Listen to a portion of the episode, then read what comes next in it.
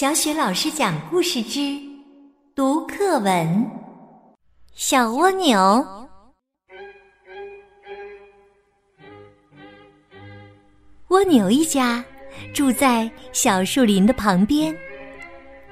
春天来了，蜗牛妈妈对小蜗牛说：“孩子，到小树林里去玩吧，小树发芽啦。”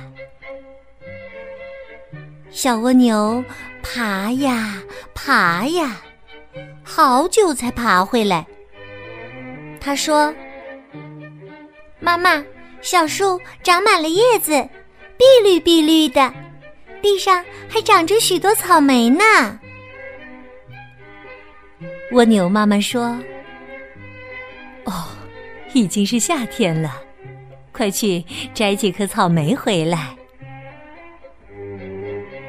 小蜗牛爬呀爬呀，好久才爬回来。他说：“妈妈，草莓没有了，地上长着蘑菇，树叶全变黄了。”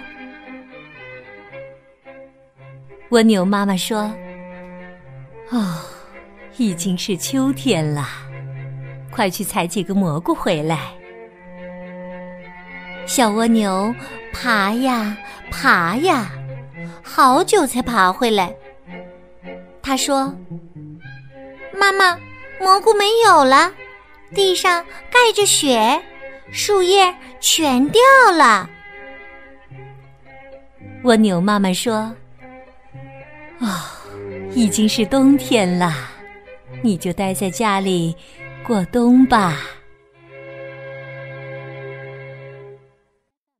更多语文课文朗诵、绘本故事，欢迎关注微信公众号“小雪老师讲故事”。